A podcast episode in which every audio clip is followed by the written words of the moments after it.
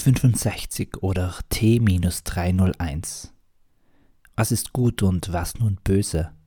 Keine Sorge, ich wache nicht früh morgens mit diesen großen Weltenfragen auf und versuche sie dann tagsüber zu klären, bis ich spät abends schließlich meine Gedanken zur Tastatur bringe und sie niederschreibe und ablese.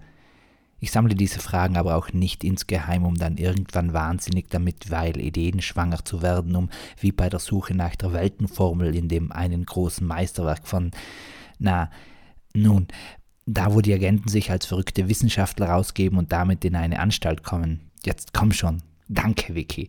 Nein, nicht der von den starken Männern. Also eigentlich eher andersrum, nicht die starken Männer von dem. Ich lobte kurz Wikipedia, weil für solche schnelle Antworten die Online-Suche einfach fein ist. Ich schrieb vorher von Friedrich Dürrenmatts Werk Die Physiker. Ein Meisterstück möchte ich anmerken.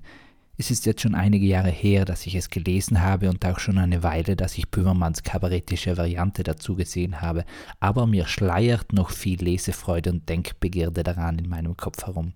Meine heutige Frage fiel mir aber eben nicht wie Schuppen von den Augen, sondern war ein Input, welchen ich aus dem Film Deadpool entnehmen durfte. Ich weiß, aus diesem Film kann so vieles entnommen werden, vor allem ironisches, gemeines und nicht ganz kindgerechtes. Wobei ja fraglich ist, was wir Kindern noch nicht zumuten, es selber aber offen aussprechen oder ausleben und uns dann wundern, wenn sie danach fragen oder es nachahmen. Auf jeden Fall ist der Film neben irrwitzigem, filmtechnisch genialem und für alle Marvel-Fans auch bloßstellendem zwischendurch schon wirklich nur ganz klein und dazwischen auch sehr tiefgründig. Und im zweiten Teil, den ich heute gesehen habe, stellt sich ganz stark die Frage danach, wie mit dem Bösen umgegangen werden soll, ob dieses noch eine Chance verdient oder nicht, ob es den Moment des Bösewerdens gibt oder aber eine gute Methode, um mit dem Bösen umzugehen. All das versuchen die Heldinnen und Helden auf unterschiedliche Weise zu klären. Meist weniger erfolgreich, aber das zeichnet den Film ja auch aus, dass Film- und Denkfehler schonungslos dargestellt und offengelegt werden. So dürfte es ja auch öfters in unserem Leben sein, also das Offenlegen und zu Fehlern stehen.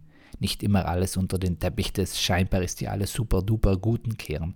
Ich habe ja schon darüber geschrieben, dass Fehler nicht notwendig, aber wenn dann wichtig zum daraus lernen sind. Wenn wir sie also verstecken oder verdrängen, dann bleiben sie Fehler. Wie Voldemort immer der Böse und der Schrecken, der durch Mark und Bein geht, bleibt, wenn wir nicht über ihn sprechen und dadurch lernen, wie er auch bezungen werden kann. Ja, stimmt. Den Voldemort-Effekt habe ich bereits in Hardigatti erklärt und ihn bei einer Videoschulung gelernt bekommen. Aber wie kann ich daraus belehrend oder lebensmeisterungshelfend schließen? Nimm, was du kriegen kannst und gib nichts zurück. Nein, das ist aus Fluch der Karibik. Ich wollte ja schreiben, nimm die Lektionen des Lebens an.